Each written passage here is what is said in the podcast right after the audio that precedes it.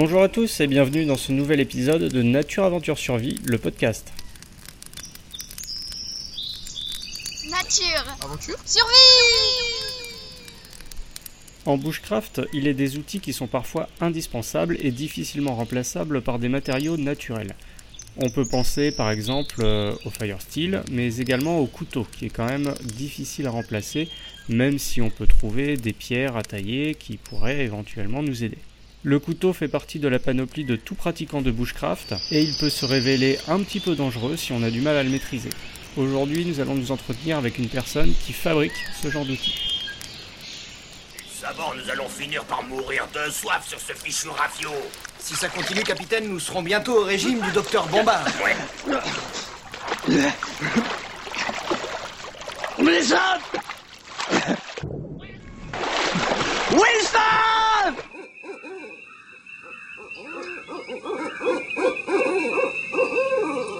Bonjour Pierre-Lélie Gaspin. Salut Alban. Salut, alors euh, tu es coutelier, c'est bien ça Ouais, voilà.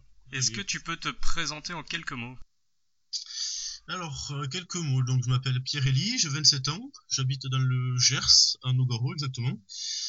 Euh, j'ai fait des études euh, à Toulouse, euh, qui m'ont pas spécialement euh, emballé. Puis finalement, je me suis orienté vers un, job de surveillant pendant deux ans, le temps de savoir ce que j'avais envie de faire.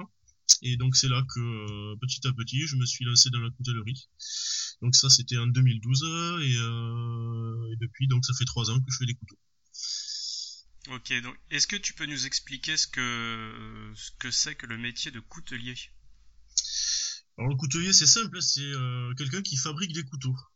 Donc, euh, le, terme coutelier, je pense pas que ce soit très restrictif euh, au sens de la loi, parce qu'un coutelier, il peut soit faire un couteau de A à Z, c'est-à-dire de partir de- barre d'acier ou de, n'importe quel autre métal, soit se contenter de faire des assemblages entre les matériaux qu'il reçoit, des lames déjà prêtes quasiment, ou réaliser des finitions.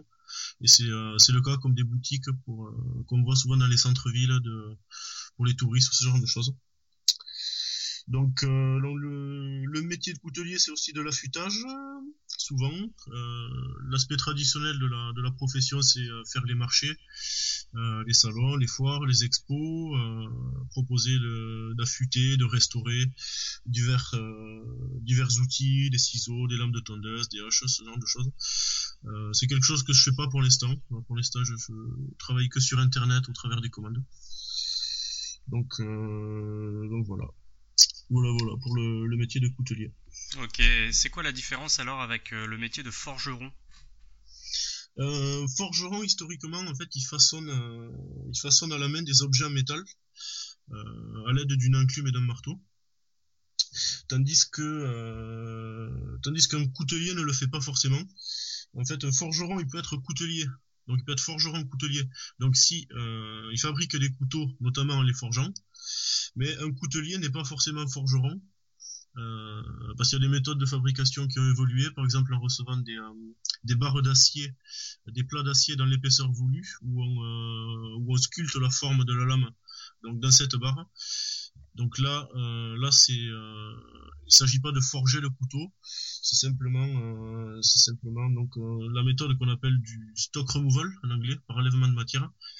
Donc la différence donc entre un coutelier et un forgeron, c'est que l'un forge à proprement parler, c'est-à-dire il tape le, la pièce sur l'enclume avec le, avec le marteau, et l'autre pas forcément.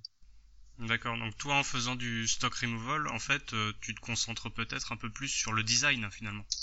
Euh, ouais, c'est ça, c'est que en fait tous les couteaux que je fais, je les dessine avant.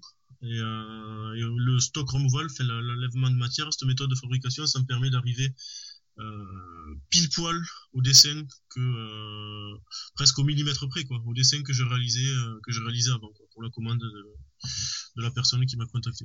D'accord. Là, j'ai envie de te demander d'où te vient cette envie de fabriquer des couteaux? Est-ce que c'est une passion? Est-ce que c'est quelque chose qui te fascine? Une passion, on peut dire, on peut dire oui et non. En fait, j'ai, j'ai toujours aimé les couteaux depuis que je suis tout petit. Il y a mon père qui en faisait la collection. J'ai grandi à côté d'un petit bois où j'allais tout le temps crapahuter, faire des cabanes, bricoler. Et, donc du coup, forcément, j'avais toujours un couteau, un couteau suisse, hein, plus précisément à portée de main. J'ai eu la chance d'avoir des parents qui m'ont responsabilisé assez tôt avec les outils coupants, en voyant que, de toute façon je les piquais. Donc euh, ils ont préféré me responsabiliser euh, le plus tôt possible plutôt que m'interdire. Et donc euh, ouais j'avais une affinité une affinité particulière donc avec le monde des le monde des couteaux. Et en grandissant, en vieillissant, en cherchant ma voie, je voulais une je cherchais une activité donc manuelle, créative qui me permette de de, de travailler à mon rythme. Et, et donc c'est c'est là que je me suis intéressé donc au couteau. Après, euh, après avoir découvert le bushcraft, le monde de la survie, j'ai voulu me, me commander donc un couteau artisanal fait par un artisan anglais.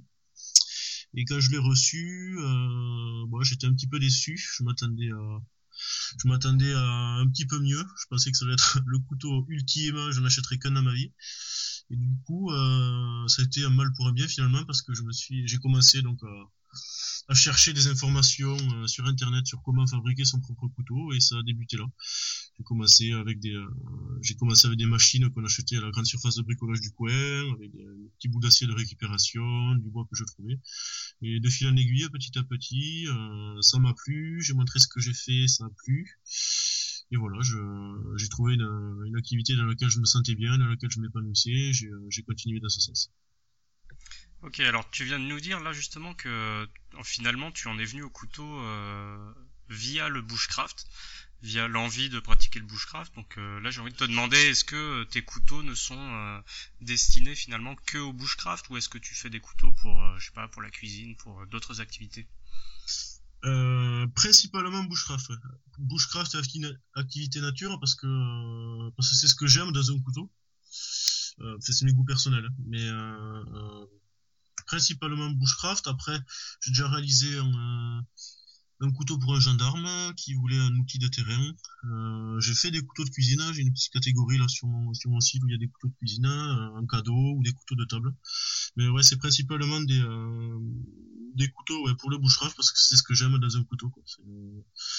pouvoir, pouvoir aller dans la nature avec et pouvoir faire plein de choses avec. Hmm. Ouais, puis je pense que tout, parti, tout euh, pratiquant de bushcraft finalement euh, va en venir à utiliser euh, un couteau un peu plus élaboré que ce qu'il peut avoir en débutant. Donc tu vois, moi par exemple, enfin j'ai un j'ai un Mora depuis plusieurs années, un Mora tout bête à 20 balles et ouais, c'est très bien ça. Très bien aussi. Alors c'est très bien pour débuter, mais tu vois petit à petit je commence à voir les limites de de l'outil parce que alors il est très bien entretenu, hein, il coupe bien et mhm. tout, mais c'est vrai que dès que tu veux te lancer un peu plus dans des projets euh, plus comment dire plus exigeants, ouais, plus costauds, voilà, euh, tu te rends vite compte que euh, finalement un bon couteau peut-être que c'est pas plus mal, ouais. Ouais, ouais l'avantage des, couteaux artisanaux, c'est que c'est sur mesure. Et donc, pour un format donné d'une taille moyenne, on peut demander à l'artisan de le faire beaucoup plus épais si on veut vraiment quelque chose de solide ou plus fin ou avec tel format. Mais euh, après, c'est vrai que les, euh, les Moras, ça reste des, euh, des, super couteaux de bushcraft pour débuter. Et il y a même des, y a même des personnes qui sont depuis longtemps dans le milieu qui, qui continuent à utiliser des Moras avec un jour un Mora sur elle. Sur, donc ça reste des bons couteaux les, les Moras. Ouais ouais bah écoute moi j'en suis très satisfait et tous mes élèves utilisent des Moras hein, donc c'est pour dire. Euh, alors euh, là, je vais juste te demander de rentrer un peu plus en détail dans tout ce qui est couteau, c'est-à-dire est-ce que tu peux nous présenter les différents types de couteaux qu'on peut utiliser, les couteaux pliants, à lame fixe, tu as parlé des couteaux suisses. Mhm. Euh, ben oui, donc dans les couteaux on en trouve deux catégories, donc ceux qu'on appelle les pliants, c'est-à-dire qu'il y a la lame qui peut être repliée à l'intérieur du manche. donc ces, couteaux ils ont différents systèmes d'ouverture plus ou moins plus ou moins fiable, plus ou moins solide, plus ou moins sécurisé. Euh, mais l'avantage d'avoir un couteau pliant, c'est que c'est euh, passe-partout. Hein. On peut l'avoir dans la poche, il n'y a pas besoin d'étui. Euh, c'est un couteau qu'on peut utiliser pour tout faire, euh, tout faire au quotidien, que ce soit manger, euh, ouvrir des cartons, couper un bout de ficelle. L'avantage, c'est qu'il y en a qui, qui sont légaux aussi, pas tous. ça dépend du système de blocage en fait. si la lame a un, système de blocage fixe comme l'Opinel, c'est-à-dire une virole met en place ou, comme si certains connaissent le, liner lock, comme sur les Laserman, quand on déplie la lame, il y a un petit insert qui vient se positionner sous la lame pour la bloquer. Ça, en théorie, c'est pas pas légal à avoir sur soi. Euh, après, en pratique, c'est euh, différent. Ça dépend du lieu où on se trouve. Euh, euh si on est en plein centre-ville un soir avec un couteau pliant, un mécanisme de fermeture qui est pas légal, ça sera plus dur à justifier que si on se trouve dans la forêt en train de se promener à couper les champignons. Donc ça c'est l'aspect couteau pliant. la seconde catégorie de couteaux qu'on trouve c'est les couteaux à lame fixe c'est-à-dire euh, avec une lame qui reste ouverte et sans mécanisme d'ouverture. Donc l'avantage c'est que c'est plus solide, hein, euh, de faire des tâches quand même plus euh, plus exigeantes, on peut y taper dessus. pour certains qui sont de certains types de montage plus plus sereinement sans avoir peur de le casser. Mais par contre c'est pas c'est pas légal à, avoir sur soi. dans toutes dans toutes les conditions citadine, il vaut mieux, ne pas avoir euh, un couteau sur soi. Par contre, c'est pareil, c'est toléré dans les, euh, dans les milieux forestiers, que ce soit la chasse, la pêche. Si on peut justifier de, l'utilisation du couteau, en général, c'est toléré. Quoi. Ça, c'est les deux grands types de, couteaux qu'on peut trouver. Alors justement, pour rebondir sur euh, la légalité des couteaux ou non, donc on est d'accord, c'est juste une tolérance. Et les histoires de lame qui fait la taille de la paume de la main, etc c'est un petit peu une légende urbaine quand même, non? Ouais, ça, voilà, c'est un peu ce qu'on trouve. Euh, si la lame fait euh, est plus courte que la paume de la main, c'est toléré. Mais euh, je pense que malgré la loi, ça va être beaucoup au cas par cas, beaucoup au cas par cas. Comme je disais, si si un garde un garde chasse me trouve avec un, énorme couteau fixe à la ceinture et que je puis justifier que c'est pour euh, débroussailler, couper le bois, mais ça posera aucun souci. D'ailleurs, je pense même pas que dans ces conditions-là, il demandera pourquoi dans ce couteau de la ceinture. Par contre, si c'est le même couteau, euh, ben voilà, en centre-ville, en journée ou en soirée, ben là, c'est sûr que ce sera plus euh, plus difficile de. Donc, ça n'a pas vraiment de, de, rapport avec la taille de la lame. C'est vraiment euh, le fait que la lame soit fixe ou non, et surtout la justification de l'utilisation qu'on peut en avoir dans le contexte donné. Donc c'est c'est laissé à l'appréciation de, de l'agent contrôleur en fait, hein, en fonction du contexte. Ouais, voilà. Bon, néanmoins, se balader avec un couteau de Rambo euh, qui fait la taille d'une machette, euh, on est d'accord que c'est un petit peu limite aussi, quoi. Voilà, c'est sûr que euh, si on habille, si on habillait en mode, en mode militaire dans les bois avec juste pas pas d'outils de chasse ni rien du tout, avec une énorme machette dans le dos et qu'on croise un garde ou, ou n'importe quel agent des forces de l'ordre, bon, ça, il y aura peut-être quelques quelques remarques, quoi, voire peut-être la, confiscation, mais bon, c'est euh, euh, pas au cas par cas, mais euh, voilà, ça, dépend du contexte. Bah justement, tu vois, quand on parle de ce genre d'individus qui se baladent avec des couteaux démesurés, est-ce que tu crois que c'est une sorte de de fascination Est-ce que c'est, euh, je sais pas, pour combler un complexe Est-ce que toi, tu as une explication là-dessus Parce que des fois, on voit des bonhommes se ramener avec des couteaux plus longs qu'eux, et euh, enfin, puis voilà, quand on n'arrive vraiment pas à comprendre ce qu'ils vont faire avec. ça, me, ça me le, on me le fait souvent remarquer. On me demande de, temps en temps si c'est, euh, si j'ai pas choisi cette, cette, profession justement pour combler un complexe. Donc non, moi je dirais que non. Euh, après, je dirais que ouais, il y a la, fascination qui intervient, mais ça peut, ça peut venir beaucoup des films, quoi, des films, des séries, euh, des, euh, des, guerriers, euh, des Rambo, euh, des gens qui ont envie de, de reproduire un peu l'image de, de ces héros, quoi. Et je pense que ça vient, ça vient beaucoup de là, quoi. plus de, l'exemple des, des films, des séries, des, parce que quand quand on se quand on étudie, enfin quand on connaît un peu le, milieu, euh, la nature des bois, de tout ça, on se rend compte que ben, euh, déjà la machette, ces énormes couteaux, ben, c'est pas forcément l'outil le plus adapté. Il y en a plein qui se tournent davantage vers, euh, par exemple, des haches ou des ou des couteaux plus petits, quoi. Parce que quand on sait bien utiliser un couteau, on peut faire presque autant de choses avec un petit couteau qu'avec un grand. C'est juste que ce sera plus long, euh, ça demandera un peu de technique, ça sera moins efficace, c'est clair. Mais euh, ouais, les gros couteaux, euh, les gros couteaux, ouais, je, je sais pas, ouais, c'est plus un trip, je pense pas. Bon, il y a peut-être une part de psychologique euh, euh, aussi, mais je, je, pense que ça vient surtout de, surtout chez, chez les jeunes de, de ce qu'on peut voir ailleurs, quoi, la télé, les séries. Euh. Ouais, donc on est d'accord, euh, c'est pas la taille qui compte, c'est la façon dont on s'en sert, quoi. Ouais, voilà, c'est, on peut faire les mêmes choses avec un petit ou un gros, un peu de choses près. C'est, vraiment la, technique et, les, la façon de l'utiliser qui fait la, différence. Alors justement pour les couteaux, quand on en vient à l'utiliser, il y a tout un vocabulaire qui est, associé. On parle d'émouture, on parle de soie pénétrante, etc. Tu peux nous redonner un petit peu le vocabulaire le plus classique? Ouais, bah alors, euh, au final, il y a quelques termes qui reviennent souvent quand on euh, quand on s'intéresse donc au couteau, quand on cherche euh, les informations dessus pour s'en acheter un. On va trouver donc le terme de trempe, souvent en premier lieu. Donc ça, c'est l'opération basique que tous les couteliers tous les couteliers réalisent sur leur lame. en fait, il s'agit de chauffer la lame du couteau euh, fonctionne du, du type d'acier entre 800 et 1000, euh, 1000 degrés environ, et de la refroidir donc brusquement dans un bain d'huile ou entre deux plaques d'acier. En fait, ce refroidissement brusque, ça va provoquer une transformation de la structure interne de l'acier et qui va aboutir à, son durcissement durcissement pour qu'une fois euh, trempé, le couteau puisse euh, conserver le tranchant longtemps. Voilà. Donc ça c'est euh, la trempe. la seconde opération qui vient juste après, qu'on voit moins souvent, mais qu'on peut entendre parler, donc il s'agit du revenu. Le revenu, c'est la seconde opération qui consiste à chauffer la lame, donc après la trempe, juste après, pour l'attendrir légèrement et arriver au meilleur compromis entre souplesse de la lame, c'est-à-dire le fait qu'elle puisse euh, pouvoir se courber légèrement sans casser, sans sortie de trempe, si euh, par exemple on laisse tomber ne serait-ce qu'au sol, c'est tellement dur que la lame peut se casser net. Et donc le revenu permet d'attendrir légèrement la lame pour, avoir un compromis entre, la dureté et la conservation du tranchant, et donc la, la souplesse du couteau, de la lame. Alors, par rapport à cette trempe, on voit souvent le sigle HRC, quand on euh, voit parler les couteaux, euh, dureté HRC 58, 58 60. En fait, c'est une unité de mesure donc de la dureté de la dureté du couteau qui s'appelle les Rockwell.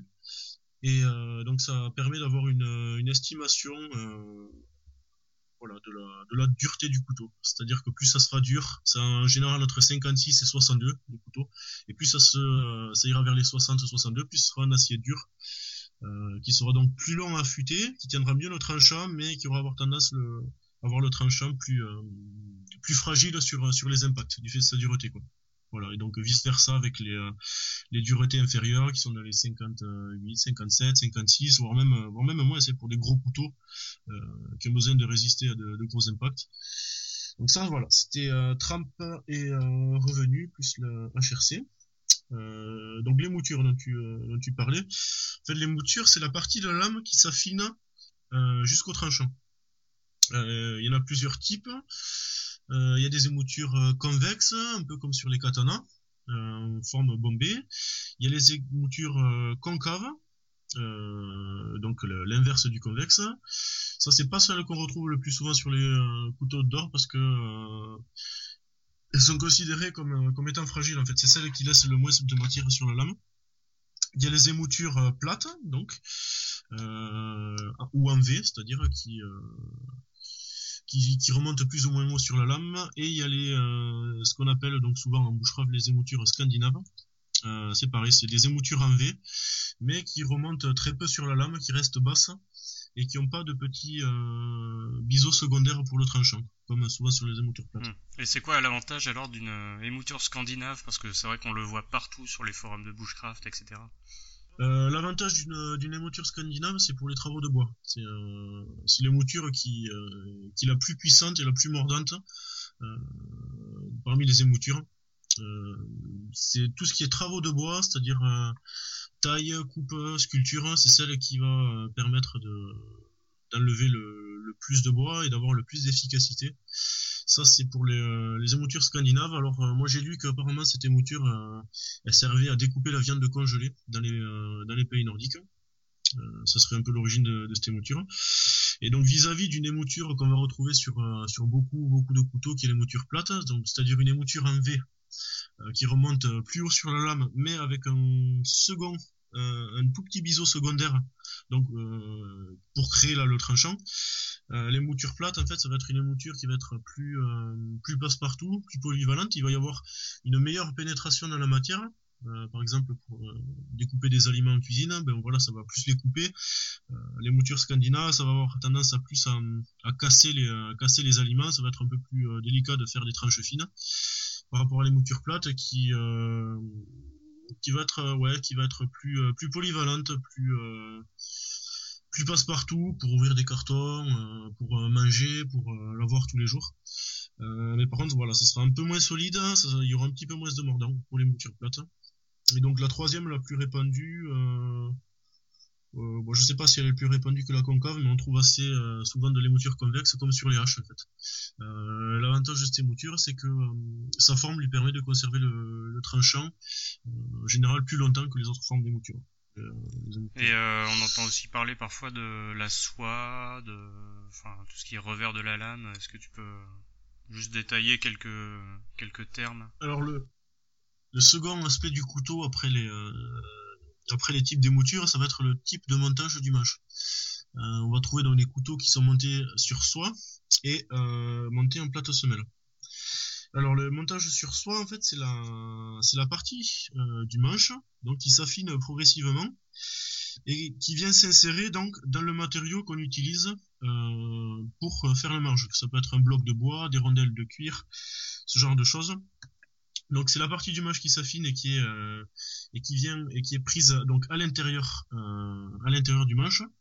Souvent sur les euh, il y a des couteaux scandinaves, il y a, y, a, y a pas mal de de couteaux de cuisine, de même des couteaux d'or qui sont comme les d'ailleurs les, les morats hein, sont, sont des montages sur sur soi. Euh, L'avantage donc c'est que c'est euh, ça peut être esthétique, ça peut permettre de réaliser des manches avec des jolies pièces de bois et d'avoir des, beaux manches tout en bois euh, tout autour. Euh, c'est pour les vibrations aussi, le confort, euh, le confort de prise à main et les vibrations, le fait d'avoir la soie qui rentre dedans, ça atténue pas mal les vibrations. Par contre, l'inconvénient principal, ce sera la solidité.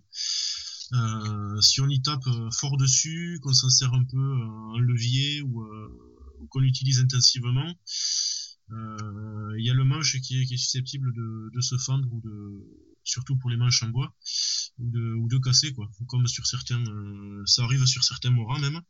Donc il y en a qui ont des soies qui vont euh, plus ou moins loin. Donc il y a des couteaux qui sont pas destinés à être utilisés intensivement pour des activités dehors il y a la soie qui s'insère juste juste à l'entrée il y a d'autres qui sont la soie de moitié ou certains morats comme le morat robuste qui sont en soie trois quarts presque traversante donc ça c'est pour les soies et après, on va trouver euh, les, euh, couteaux qui sont fabriqués en plate semelle, comme euh, que moi j'ai choisi de fabriquer, parce que ce sont des couteaux qui...